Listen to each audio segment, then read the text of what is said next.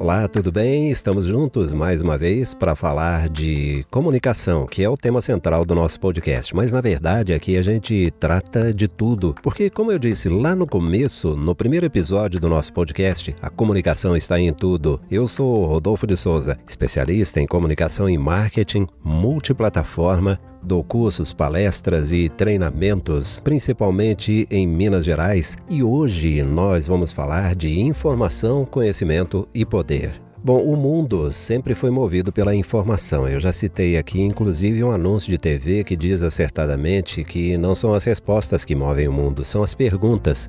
Quando se tem uma dúvida, se busca informação para esclarecer essa dúvida.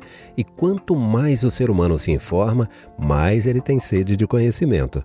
Dizer que vivemos a era da informação é quase um sacrilégio, né?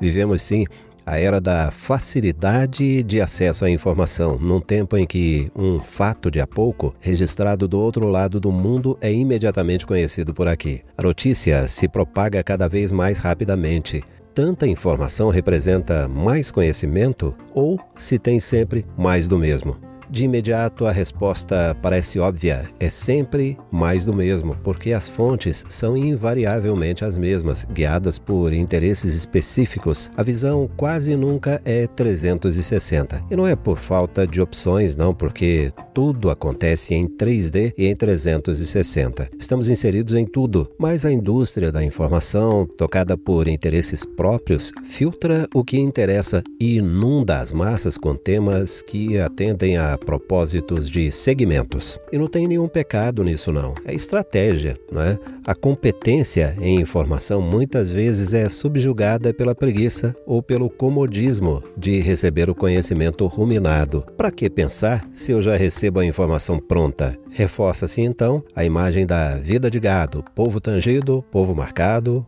povo feliz. Mas será que é feliz mesmo? Será que me interessa receber tudo interpretado? Isso não subestima a minha capacidade de reflexão, de pensar?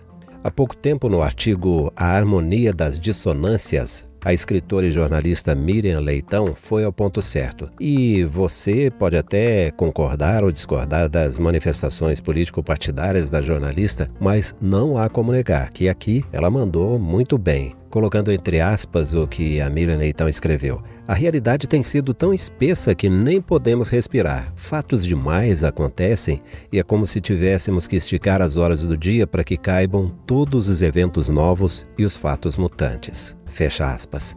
Em outro trecho, Miriam Leitão é ainda mais precisa. De novo, acreditando a ela essa afirmação aqui, ó. Quem dorme um pouco à tarde para recuperar o corpo da noite insone pode tomar um susto ao abrir os olhos. Alguém dirá: Viu o que aconteceu? Isso pode mudar tudo o que estava posto ao fechar os olhos. A vida vai sendo consumida pelo próprio ato de entender o que se passa. As cores deveriam apenas colorir, como é natural, mas hoje dividem. Fecho aspas para a citação aí a Miriam Leitão. E aí eu pergunto: onde está o mal? Na informação? Na tecnologia? No excesso? No uso direcionado por interesses sempre nobres, na preguiça de pensar, dá para refletir um pouquinho, né? Se a informação sempre moveu o mundo e faz o homem progredir a passos cada vez mais largos, não pode ela ser o mal. Se o conhecimento pode ser usado para o bem e em determinado momento alguém escolhe o mau uso, não pode ser ele o mal. Se a tecnologia nos permite interagir, fazer mais coisas e ainda sobra tempo para sermos felizes, não pode ser ela a má. Tem um outro artigo muito interessante, o nome é Possíveis Relações entre o Uso de Fontes de Informação e a Competência em Informação, e nele os professores Marcos Aurélio Gomes, da Universidade Federal de Alagoas, e Lígia Maria Moreira Drummond, da Universidade Federal de Minas, falam em tríplice aliança.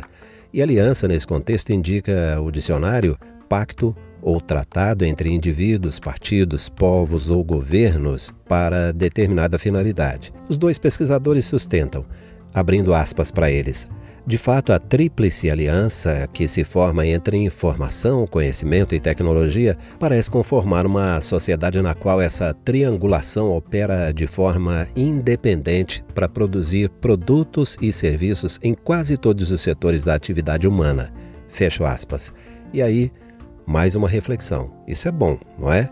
O que se deve procurar cada vez mais é a competência em informação, em contraponto ao comodismo de receber informação traduzida, ruminada, como eu falei um pouco antes. Se a gente tem múltiplas fontes, é vital selecionar as confiáveis. E quebrar o monopólio da informação retido nas mãos de grandes corporações sob o manto dos direitos autorais só será possível através da educação, dentro ou fora das escolas, em bibliotecas, por exemplo.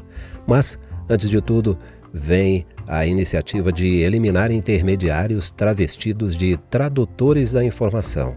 Precisa ir direto à fonte, sem preguiça, fugir das fake news. Com conhecimento sobre política, cultura e outros temas, o cidadão reivindica com mais propriedade. E aí eu puxo para o tema central do nosso podcast.